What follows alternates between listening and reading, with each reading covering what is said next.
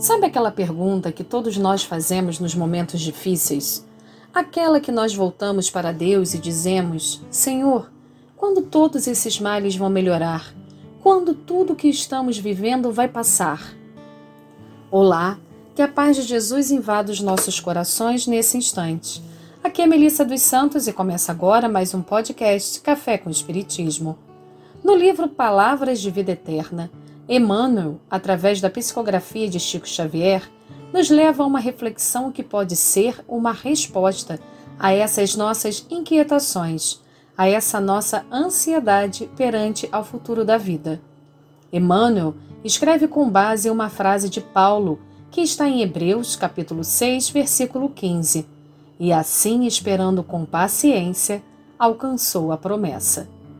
Paulo faz na frase uma referência a Abraão, e os desafios superados por ele, como constam no Velho Testamento. A história de Abraão é cheia de obstáculos e de fé. Ele recebeu um chamado e teve uma promessa do mais alto.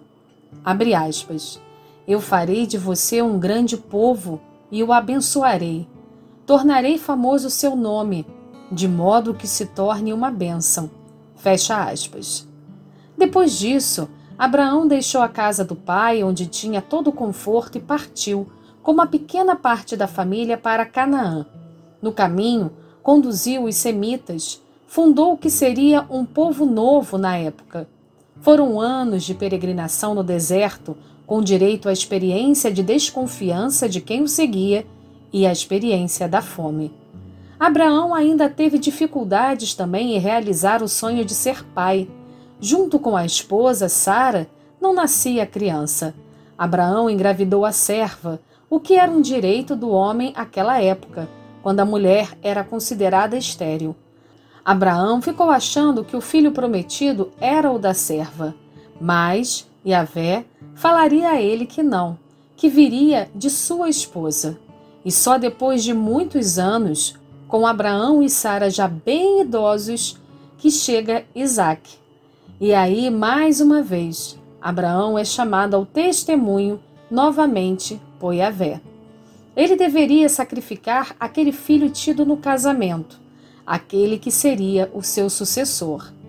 E Abraão, mais uma vez convicto na fé, foi fazê-lo. Talvez essa prova seja parte da história dele mais conhecida por todos nós mas quando Abraão está prestes a cometer o sacrifício do próprio filho, um anjo lhe diz: aspas, não estenda a mão contra o seu menino, não lhe faça nenhum mal. Agora sei que você teme a Deus. Fecha aspas. Essa história chama muita atenção por vários pontos, mas acredito que o mais importante é perceber a grande lição que ela nos traz.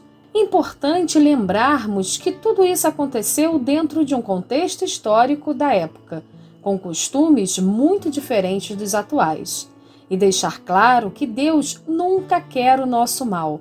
Até os pedidos a Abraão não foram para medir forças ou demonstrar poder, muito menos para levar Abraão a cometer um crime ou algo contra a própria família. Mas a lição dessa história, que passa pelos séculos e séculos, é a de que em muitos momentos da vida temos que verdadeiramente aprender a entregar. Entregar tudo o que temos, tudo o que amamos para Deus, na certeza de que Ele fará o melhor por nós. E quantos momentos de nossas vidas não é assim? Situações que não estão mais em nossas mãos, que, mesmo nos esforçando, é preciso contar com o componente divino.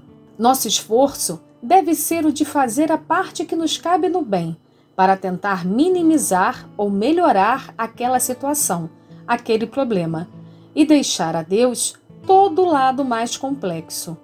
E é em cima dessa lição que Paulo escreveu: E assim esperando com paciência, alcançou a promessa, pois a promessa da felicidade nos chegará. Nas palavras sábias de Emmanuel, abre aspas, em qualquer circunstância, espera com paciência, fecha aspas. Acredito que a paciência seja uma grande lição para todos nós. Esperar não o nosso tempo, mas o tempo de Deus. E continua o benfeitor no texto, nos dando exemplos de como ter paciência, como exercer a fé perante os desafios. Abre aspas. Se alguém te ofendeu, espera. Não tomes de esforço a quem já carrega a infelicidade em si mesmo. Se alguém te prejudicou, espera. Não precisas vingar-te de quem já se encontra assinalado pela justiça. Se sofres, espera. A dor é sempre aviso santificante.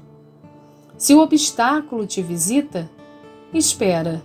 O embaraço de hoje muitas vezes é benefício de amanhã. A fonte, ajudando onde passa, espera pelo rio e atinge o oceano vasto.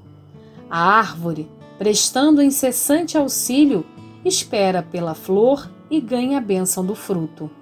Todavia, a enxada que espera imóvel adquire a ferrugem que a desgasta.